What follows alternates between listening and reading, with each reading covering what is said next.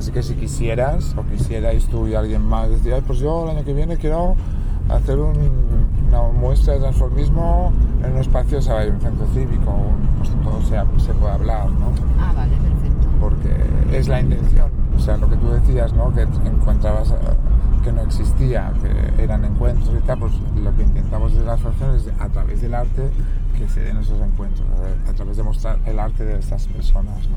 Sí, sí.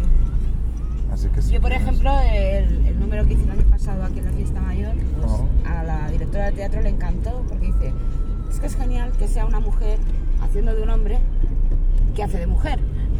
O sea, es, es una cosa muy... Ya, ¿Sabes? auténtica. Sí,